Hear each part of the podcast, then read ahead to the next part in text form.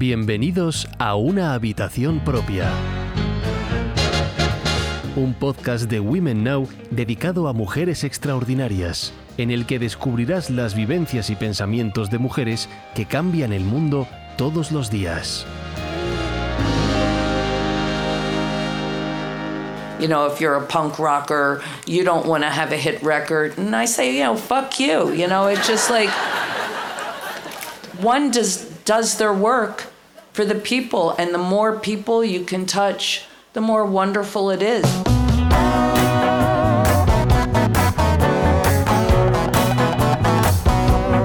Aprovechamos la salida del libro El año del mono para volver la vista sobre su autora, Patti Smith, uno de los referentes artísticos y musicales más importantes de nuestra era. Esta es la historia de una niña que quiso ser artista por encima de todo, de cómo la música la ayudó a salvar el duelo y de sus tres encuentros mágicos con Robert Mapplethorpe. Cumplí 70, escribe Patti Smith en El año del mono, simplemente un número, pero uno que indica el paso de un porcentaje significativo de la arena asignada en un reloj de arena. Los granos se derraman y me encuentro extrañando a los muertos más de lo habitual. Desde que redactó estas palabras, Patti Smith ha cumplido 73 años, pero permanece al pie del cañón. En su larga vida caben varias existencias distintas, desde la niña de familia humilde, la joven que decidió irse a Nueva York tras dar en adopción a su bebé, la chamana del punk, el ama de casa o el icono vivo que se emocionaba al actuar durante la ceremonia del Nobel en la que premiaban a su amigo Bob Dylan. Pero cuando cita a sus muertos, Patty lo hace a conciencia, sabedora de que son varias las personas fallecidas que le han dejado una huella indeleble. La primera es Robert Mapplethorpe, el polémico y genial fotógrafo de las flores y los desnudos masculinos. Patty y él se encontraron en el momento justo en el lugar adecuado. Empezó a trabajar a los 16 años en fábricas de su pueblo, Pittman, en Nueva Jersey, pero su descubrimiento temprano del arte y la poesía la habían hecho soñar con otro tipo de existencia. Cuando leyó a Rimbaud, su obra le impactó tanto que sus compañeros del taller se reían de ella porque llevaba siempre un ejemplar de Las Iluminaciones del poeta francés en el mono de trabajo. A los 19 años se quedó embarazada y la echaron de la escuela de arte en la que trabajaba. Volvió a las fábricas y decidió dar el bebé en adopción. Al dar a luz, fue consciente de que tenía que consagrarse al arte o aquel ambiente la ahogaría. Así que se trasladó a Nueva York en el 67 durante el llamado Verano del Amor cuando la ciudad era un hervidero de genios, locos, bohemios y diletantes. En su maleta se llevó un uniforme blanco por si tenía que trabajar de camarera y, por supuesto, su ejemplar de las iluminaciones de Rimbaud. Le habían proporcionado varias direcciones de gente con las que en teoría podría alojarse al principio, pero ninguna la acogió. En una de ellas había un joven de rizos tumbado en una cama que le sonrió, causándole una honda impresión por su atractivo. Mientras de día Patty buscaba trabajo, de noche dormía en la calle o en un parque, pero nunca se sintió en peligro en la ciudad. Al final consiguió trabajo de dependiente en una librería que también vendía joyas y avalorios y un día apareció allí aquel joven de rizos. El chico acabó comprando su pieza favorita, un collar persa que ella le hizo prometer que algún día le regalaría. La tercera vez que se encontraron también fue por casualidad. Patty se encontraba atrapada en una cita con un cliente de la librería que no le gustaba, y al cruzarse con el joven, le rogó que fingiese que era su novio para liberarse. Él accedió, y desde aquel día ya nunca más se separarían. Se trataba de Robert Mapplethorpe, y su nombre, como el de Patty, acabaría siendo un imprescindible del arte del siglo XX. Robert y Patty provenían de familias religiosas, habían sido adolescentes incomprendidos y compartían referentes culturales, se convirtieron en pareja y crearon una relación simbiótica en la que ambos crecían como artistas, que era su verdadera ambición. Los roles tradicionales se mezclaban en ellos. Él tenía un aspecto femenino y ella un tanto masculino, con sus axilas y bigotes sin depilar, lo que les hacía más misteriosos y atractivos. Fue ella la que le animó a empezar a tomar fotografías y una de sus primeras modelos. Mientras, Patty dibujaba, escribía y conseguía su propósito de formar parte de la escena artística neoyorquina.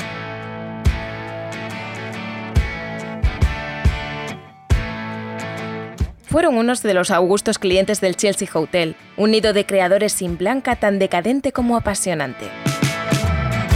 Como el dueño aceptaba obra artística como pago por la estancia, la pareja pudo quedarse en la habitación más pequeña del establecimiento.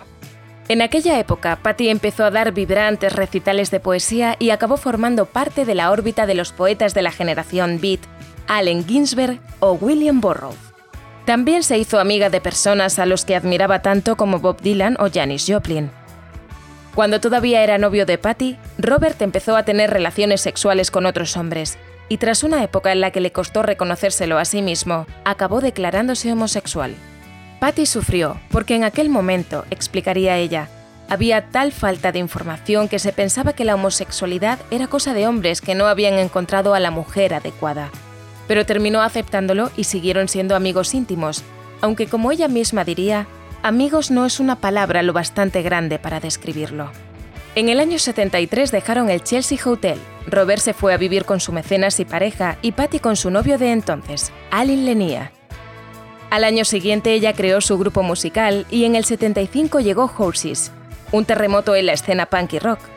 Con sus canciones de una fortísima carga literaria y sus letras cargadas de política, poesía, sexo y rabia, Patti Smith se convirtió en una voz imprescindible para comprender la música de los últimos años. La portada del disco, en la que Patti vestía una camisa blanca con tirantes, se convirtió en un icono instantáneo. Por supuesto, la imagen era de Mapplethorpe. Versos como Jesús murió por los pecados de alguien pero no por los míos resonaban con fuerza en sus conciertos que tenían algo de catarsis, de fervor casi místico acentuado al ritmo de hits como Because the Night.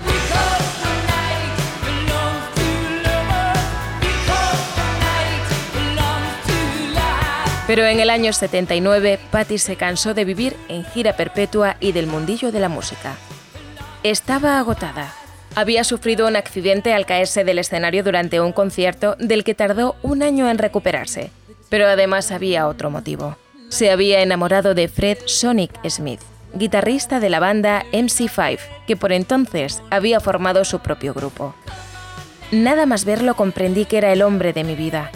Lo supe, diría ella años después, además de añadir con ironía, estaban apareciendo grupos muy buenos y me dije que el rock and roll podía pasarse sin mí.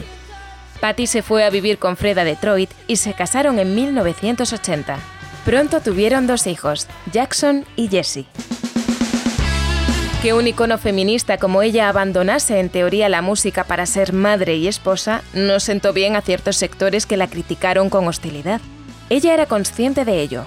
No quiero que me encasillen ni me clasifiquen, argumentaba en una entrevista.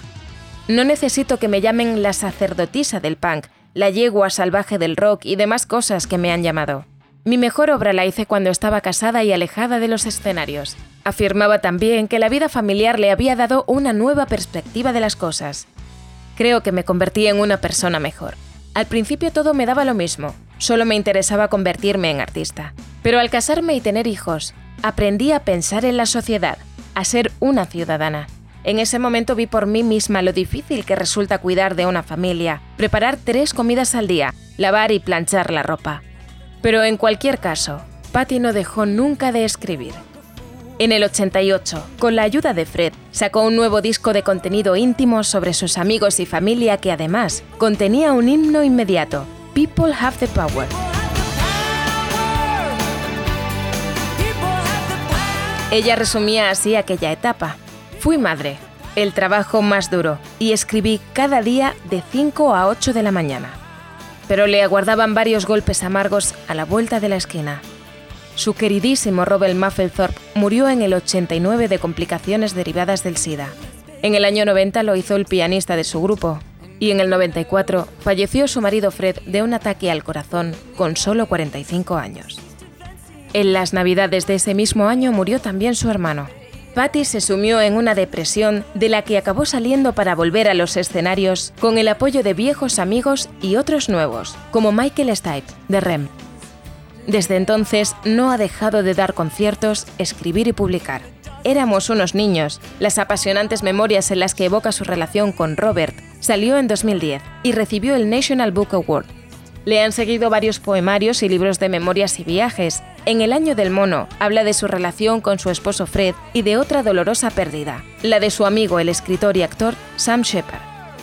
Pero también hay reflexiones sobre la llegada de Trump al poder y la recientísima aparición del coronavirus. Sobre esto escribe llena de poesía. A pesar de los decretos que prohíben las festividades, la gente encuentra maneras de exteriorizar sus jubilosas tradiciones. Patalean y se aferran a la certeza de que el mundo no dejará de girar y de que el año nuevo lunar siempre estará ahí mientras exista la luna. Reinará, se esfumará, regresará. You know, all the young people right now, the new generations, they're pioneers in a new time. So just, I say, stay strong, try to stay, have fun, but stay clean, stay healthy, because, you know, you have a lot of challenges ahead, and be happy.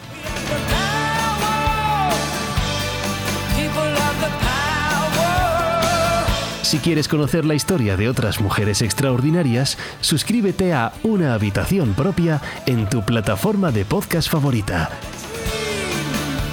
Te esperamos en nuestro próximo episodio y en womennow.es.